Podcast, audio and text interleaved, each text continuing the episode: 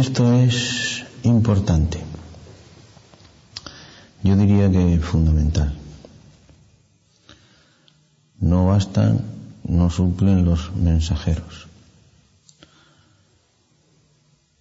No quieras enviarme, doy más mensajero. Y esto del contacto directo, que es esencial y fundamental para el cariño, para el amor, nos puede hacer entrar en materia con respecto a lo que podríamos pensar que significa esta fiesta tan bella que hoy celebramos. A esta fiesta se le pueden buscar pues todos los significados y todas las profundizaciones que se quieran, pero quizá su significado más importante sea ese, el de la proximidad, el del contacto, el de la cercanía, cosas, cosas que son absolutamente necesarias para el amor verdadero. Como Dios nos tenía un amor verdadero y por verdadero deseaba que fuera correspondido, y como para ello es necesario, según decimos, ese contacto, esa cercanía, esa proximidad, ese en directo o en vivo, que dicen en América, en vivo. Por eso Él se hizo hombre. Y por eso pues tomó un cuerpo humano y un alma humana y nació en Belén. Para hacer posible esa cercanía, esa proximidad, ese contacto, esa intimidad, ese tú a tú, sin cosas sin las cuales el cariño es imposible. Tantas veces hemos recordado que en el Antiguo Testamento a Dios más se le temía que se le amaba. Y el hombre pues trataba de cumplir los mandamientos más bien por temor de Dios que por otra cosa. Y claro, pues no los cumplía. Porque el amor es el que hace posible el cumplimiento de la ley. Si vosotros leéis, según mi consabida manía, el cantar de los cantares, veréis cómo corre a todo lo largo de ese libro tan bonito una dialéctica de ausencias y de proximidades. Por un lado, la esposa que busca al esposo, por otro lado, el esposo que trata de encontrar, de hallar a la esposa. De noche busqué al amado de mi alma. Dime dónde se esteas, oh amado de mi alma. No vaya yo a extraviarme. Cabe las majadas de tus compañeros. Si no lo sabes, oh la más hermosa entre las mujeres, etc. Aquello de ven, amada mía, hermosa mía, paloma mía y ya el invierno ha pasado, etc. Es toda una dialéctica de buscarse el uno al otro. Un juego o una pugna o un combate de ausencias y de proximidades. La bandera que alzó contra mí es una bandera de amor. Eh, esta pugna y esta dialéctica de ausencias y de proximidades, esta necesidad que tiene el amor para expresarse de la intimidad, de la presencia, de la cercanía, del contacto, de lo tangible y del tú a tú, pues se expresa también en el Evangelio. Os digo la verdad, os conviene que yo me vaya pero enseguida un poco de tiempo y, no me veréis y otro poco de tiempo y me volveréis a ver. Para que donde yo esté, vosotros podáis estar también siempre conmigo. Padre, que donde yo esté, ellos estén también conmigo. Yo me voy a prepararos el lugar. Yo estaré para siempre con vosotros hasta la consumación de los siglos. De manera que el, amor verdadero y, el cariño verdadero pues no tolera ausencias, falta de presencia de la persona amada. Siempre busca la cercanía, el contacto, la intimidad, porque el amor verdadero no puede expresarse sino con mutuos piropos, con mutuas caricias y expresiones de amor, con mutuas miradas. Prendiste mi corazón, amada mía, en una de tus miradas. Aparta ya de mí tus ojos porque me matan de amor.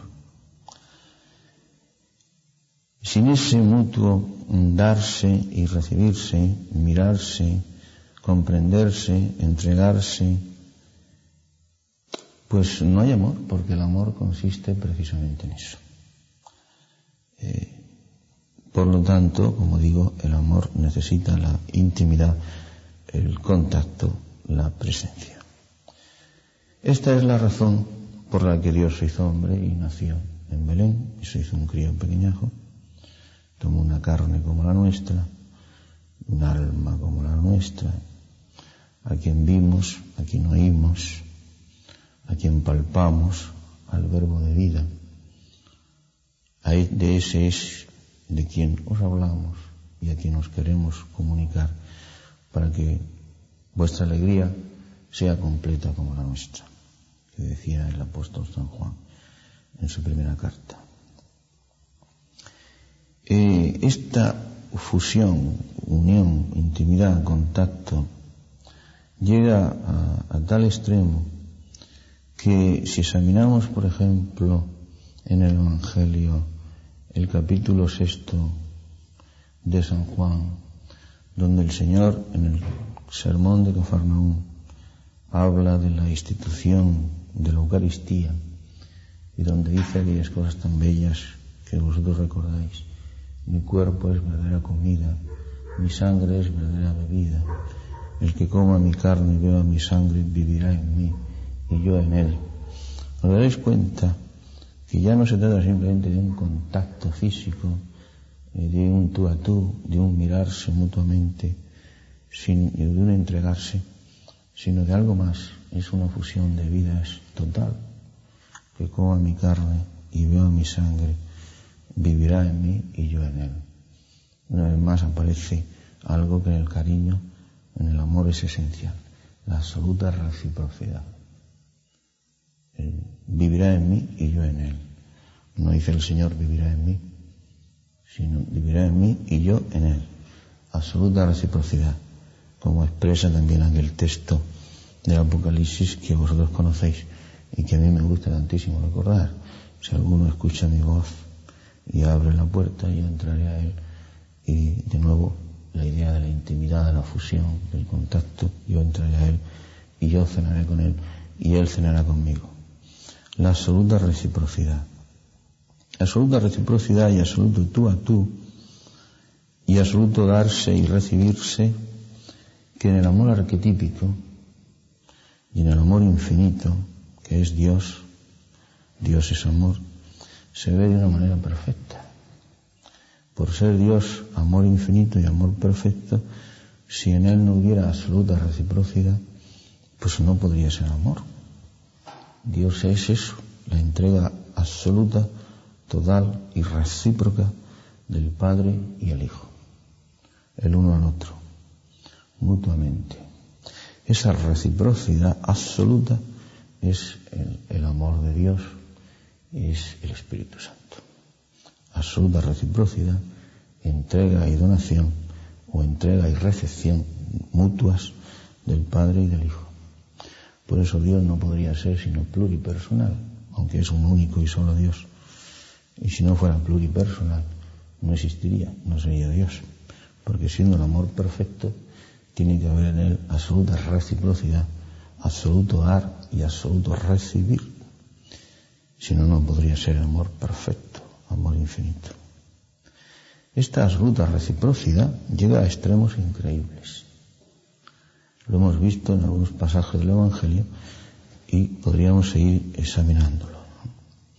Es decir, ya podríamos decir, bueno, esta absoluta reciprocidad se expresa en ese mutuo piropearse, a ver quién lo dice más bellamente, que vemos, por ejemplo, en el Cantar de los Cantares. ¿Quién dice el piropo más bonito?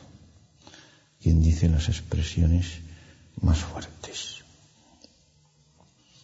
Esto que intenta expresarse, por ejemplo, en ese diálogo tan bonito, no olvidemos que, lo hemos dicho antes también, el cariño, el amor verdadero es una pugna expresada entre nosotros y entre Dios y nosotros, en que el amor aún no es totalmente perfecto, pues se expresa en una pugna. Hasta que se llega a la total y perfecta y mutua donación, pues se expresa en esa pugna. Eh, yo lo intenté expresar, si no recuerdo mal, eh, amado,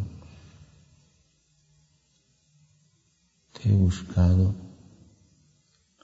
amado, yo he buscado de tu huerto de azares el sendero y luego te he esperado detrás del limonero a ver si te encontraba yo primero. Amada, he recorrido de mi huerto de azares el sendero y luego me he escondido detrás del limonero para poder besarte yo primero. La expresión en ese mutuo juego de piropos y de palabras del esposo, como veis, es más fuerte. Al fin y al cabo, él lleva la iniciativa, él es el más fuerte, él es el mayor. Pero en esa absoluta reciprocidad y en ese mutuo darse y entregarse, hay cosas tan bonitas, aunque eso no son lo supremo del amor, como ese necesitarse mutuamente.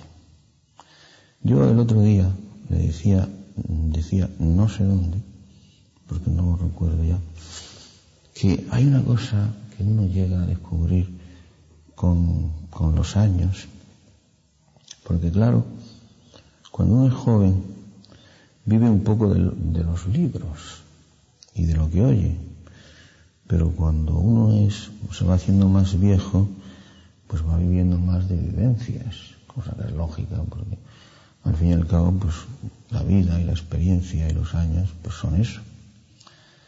Y entonces, pues una de las cosas que yo voy descubriendo, conforme me voy haciendo viejo, es que en esos días atareados y jaleosos, en que por ejemplo tenemos que viajar, y que, o que diversas circunstancias difíciles nos impiden el huir un poco de ese jaleo, de ese ruido, de la vida ordinaria, para apartarnos al silencio y escuchar la voz del amado, que es la oración. En días, digo, demasiado jaleosos, en que por viajes o por lo que fuere, pues no podemos hacer nuestra oración de la mañana, nuestra oración de la tarde, y que por eso mismo echamos tan de menos al Señor, porque al fin y al cabo, ¿cómo no vamos a sentir esa nostalgia y esa necesidad? Si ese momento es la sal del día, es la alegría del día, es lo que le da sentido y color a nuestra existencia. Pues claro, por eso mismo, pues echamos de menos al Señor. Nos hemos acostumbrado a la oración, nos hemos acostumbrado al cariño, y, sin eso, pues no podemos pasar. Pero digo que con los años uno llega a descubrir, al fin y al cabo, el cariño de mutua es reciprocidad y por lo tanto es un mutuo necesitarse. Que quizá eh, el Señor todavía nos echa más de menos a nosotros y siente aún más que nosotros esa nostalgia, esa necesidad, esa hambre y verdadera necesidad, insisto, eh, de estar junto a nosotros. El Señor, por eso mismo que nos ha amado, pues ha jugado por completo la carta del amor, del cariño. Y el amor supone necesitar a la persona amada. Y como es verdadera reciprocidad, pues aquí no hay un juego de palabras, sino un juego de realidades. El Señor nos necesita.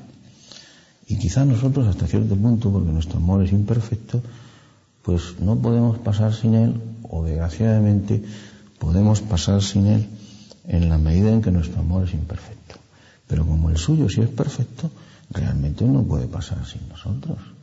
Y esto no es una expresión, no es un juego de palabras, no es una frase bonita, sino que es una realidad. Él no puede pasar sin nosotros.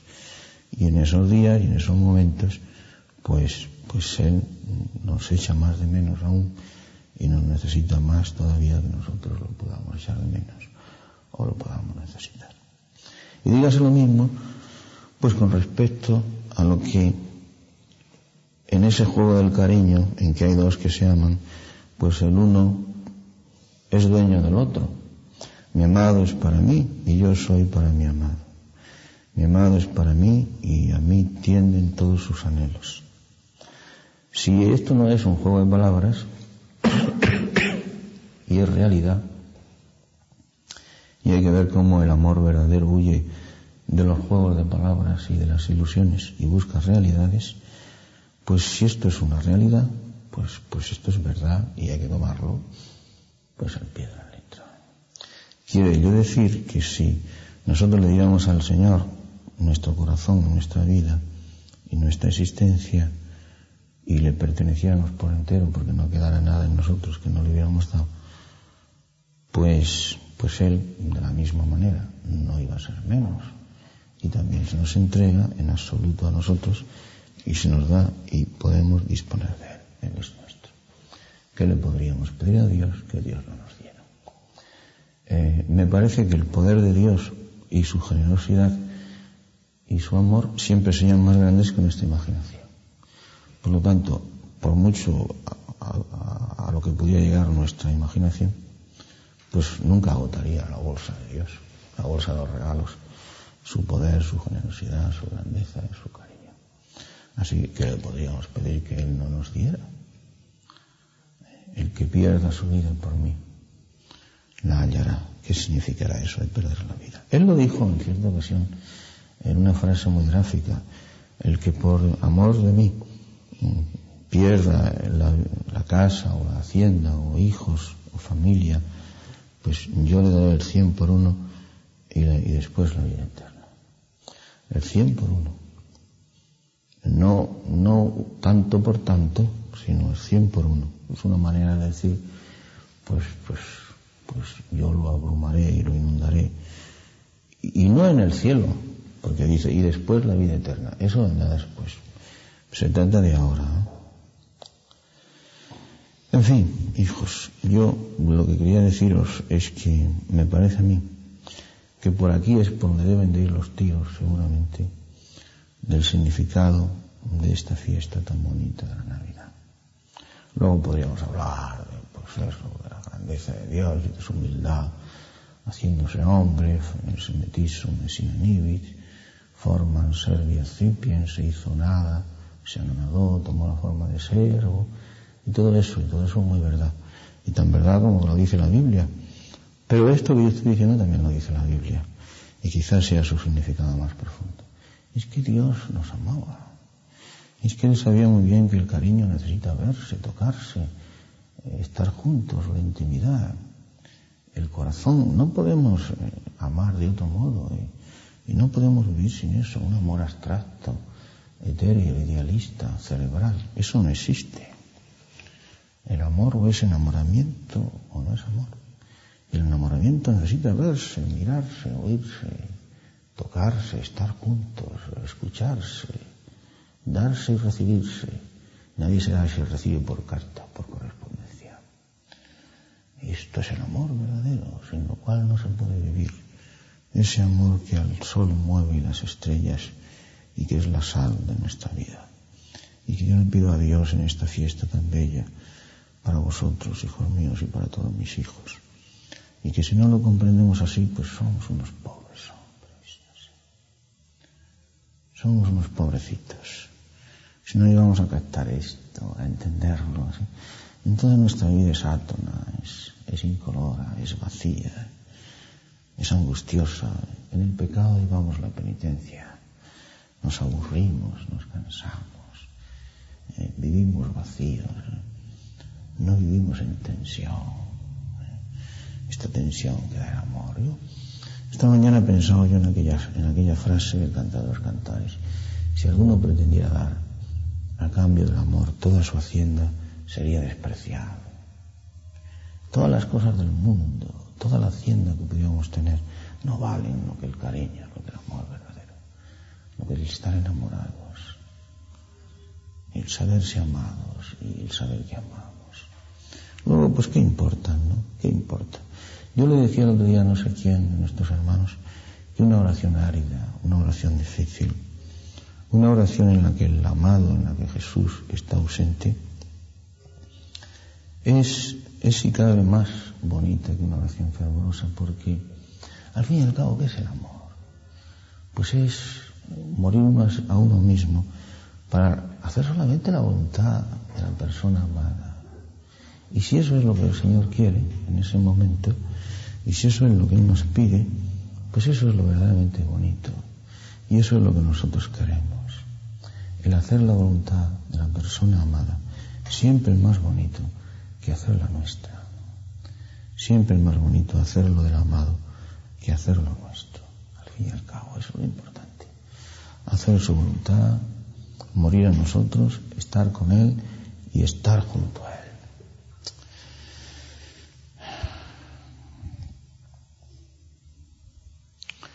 Por eso en este día tan bonito, ahora comprenderéis mejor, porque yo os decía al principio que siempre, pero en estos días tan grandes, es absolutamente esencial que nos olvidemos de todo y, nos dejemos de jaleos de por fuera y nos vayamos, nos vayamos en el, en el silencio a buscar el tú a tú del diálogo cariñoso con Jesús y la fuente de la alegría verdadera vais a vivir y vais a ir a un mundo muy difícil, un mundo de cataplasmas, de paños calientes, de apañijos, un mundo en el que parece que todo está difuminado, que ya no se sabe dónde está la verdad, dónde está el error, todo se ha confundido, ya no hay relieves, no hay contornos, no hay contrastes, no hay blancos y negros, solo grises. No hay contornos, todo es un difuso, todo es un difuminado, todo está bien, todo está mal, todo es verdad, todo es mentira, todo el mundo tiene la razón. Yo pensaba el otro día, Señor, qué ocasiones más urgentes para hablar claro, tal como está la situación en el mundo planchar como se ha planchado a una nación entera. Bueno, esto se arreglará con el diálogo. ¿Está usted seguro de que esto se arreglará con el diálogo entre las partes? Bueno, vamos a ver cómo se puede arreglar esto, a ver si hablando y, y haciendo diplomacia, y entonces el enviado va para allá y vuelve para acá, y se, y se habla y se a ver si se llega a un consenso. Y... Bueno, pero se ha planchado una nación, se han planchado los inocentes, las comisiones obreras, pero ¿acaso no se está viendo lo que hace el comunismo con los obreros? ¿No ha planchado el comunismo a una nación entera de obreros? Entonces, ¿cómo puede pretender el comunismo que es el portavoz de la clase obrera? Pues si se está viendo lo que le importa los obreros al comunismo. Planchar una nación entera de obreros. No sé cuántos miles de obreros encerrados en una fábrica, en una mina, en otra mina, y todos planchados. Pero mientras tanto las partes conversan y se busca el diálogo y a ver las cataplasmas, los paños calientes, las cobardías, todo es verdad, todo es mentira. No hay blancos y negros, todos grises, todo difuminado, todo un pastel. Pintura al pastel, así se llama. El relieve, la claridad. Sea vuestra obra siempre un sí, sí o un no, no. Todo lo que no sea esto de mal procede. Por eso hacen falta más que nunca, hijos míos, hombres enamorados, muy enamorados, que sepan darlo todo hoy, como lo hizo el Señor en esta fiesta que celebramos. Quizá era eso lo que quería decir el apóstol cuando dijo, se y sin anibis. Se hizo la, se anonadó a sí mismo, se hizo la nada. Se hizo la nada porque lo dio todo, absolutamente todo, todo, todo, todo, todo. En este día tan hermoso, yo os ruego, hijos muy amados, que os, que os acordéis de vuestros hermanos, que si físicamente no están con nosotros, lo están en realidad en el corazón de Dios y en el nuestro. Que sea un día muy feliz entre vosotros y en el recuerdo y en el amor de, de vuestros hermanos ausentes. Que sea un día muy bonito y muy feliz, hijos míos. En fin, ya veis que todos los días son días para hablar de esto, pero algunos días como hoy, no sé de qué otra cosa se podría hablar sino es del amor que Dios nos tiene y del que espera que nosotros le tengamos. Y nada más.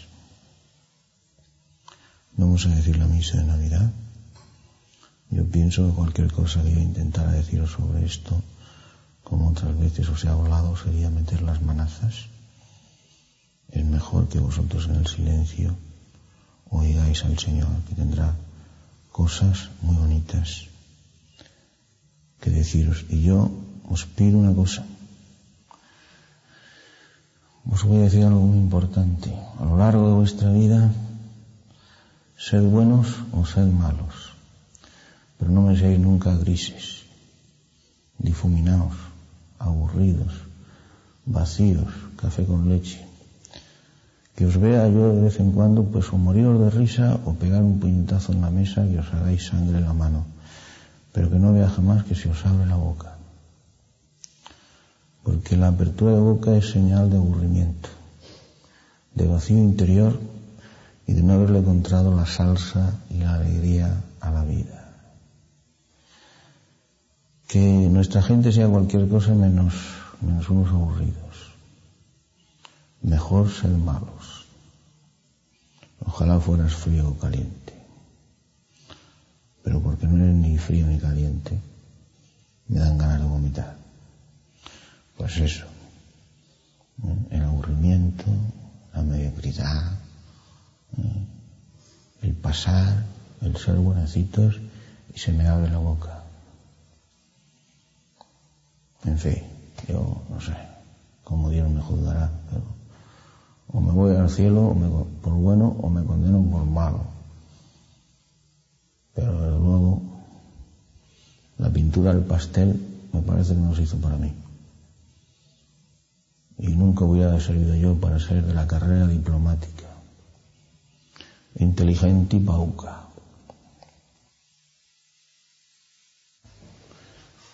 Bueno, yo no os voy a decir nada nuevo aparte de lo que antes os he querido decir, sino que me parece a mí que este es el camino por el que debemos insistir cuando busquemos el significado de esta fiesta bellísima de la Navidad. Sabéis que para mí es una manía esto de la forma como los hombres enfocamos el, amar a Dios,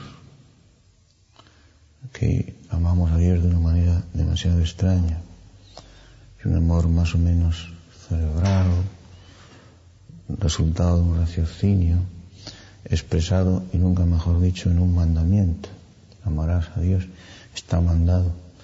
Pues si está mandado, pues habrá que obedecer. Claro, me parece a mí que un amor de esta guisa no es, no es absolutamente verdadero y, y quizá esto sea lo que ha llevado al fracaso de tantas vidas de cristianos que sencillamente porque no han sabido amar, pues no han llegado nunca a conocer a Dios, como decía San Juan. El que no ama no conoce a Dios, puesto que Dios es amor. Hace falta, por lo tanto, esta intimidad, esta presencia y este contacto que viene a expresarse en el significado de esta fiesta, en aquellas palabras terribles que dice el Evangelio de San Juan.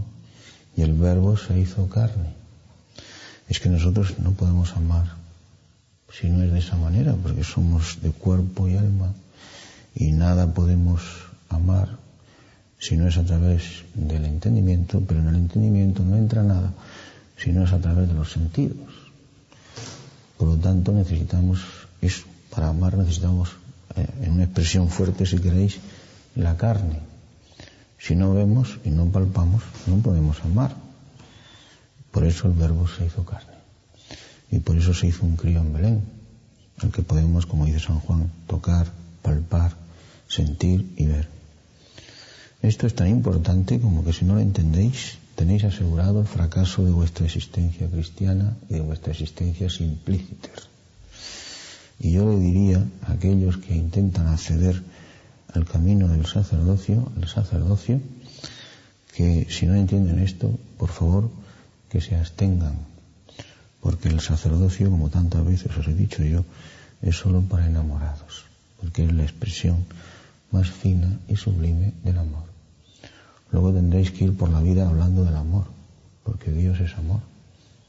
Y no sé cómo podréis hacerlo si vosotros estáis secos, si no estáis enamorados, que le podréis dar al mundo de hoy. Por lo tanto, esto me parece tan importante, tan fundamental, hijos míos, que, que como os digo, el problema ya no es el de ser buenos o malos, sino el de haber entendido esto del cariño o no haberlo entendido. Y esto es lo fundamental. Para eso se hizo Dios hombre y se hizo carne. Hacer posible el tú a tú, la intimidad, el diálogo y todas esas cosas que decíamos en la meditación. Si no enfocamos así nuestra oración, como os digo, tenemos asegurar el fracaso de nuestra vida. Ahora, el, el, enfocar así nuestra oración y entender así el cariño, por eso mismo de que, de que ese cariño es un mutuo dar y recibir, pues quiere decirse que si no intentamos darlo todo, pues no hemos entendido nada, absolutamente nada. Intentar darlo todo. Luego vendrá la vida, vendrá la briega, vendrá nuestra pequeñez, vendrá nuestros fallos tendremos que cargar con ellos. Y el Señor con nuestros fallos también, puesto que tiene que cargar con nosotros. Y esta mañana le decía al Señor en la oración que como tuvo la ocurrencia hace unos cuantos años de cargar conmigo, y si no le resulta un fardo demasiado pesado, si no le resulta un poco pesado, eso de llevarme encima, cargar con, cargar conmigo. Pero el Señor cargaría con nosotros. Y luego incluso hasta llegaría a decir que, que su carga es ligera y suave. Le parece suave porque cuando se ama, pues con tal de, estar en contacto con, con la persona amada, aunque uno tenga que cargárselo sobre los hombros, pues ¿qué se va a hacer? Pues eso también es bonito. Que encontréis pues el significado de esta fiesta tan bella, que sea para vosotros y para nuestros hermanos ausentes pero presentes en nuestro corazón y en el, de, en el de Dios, como antes os he dicho. Un día hermoso, bellísimo, en fin, fusión de vidas. Ya no soy yo el que vive, es Cristo el que vive en mí.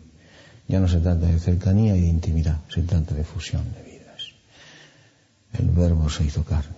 Ya no soy yo, es Cristo que vive en mí, que decía el apóstol. Que sea el día más bonito, la Navidad más bonita de vuestra existencia hasta este momento de vuestra vida, hijos míos.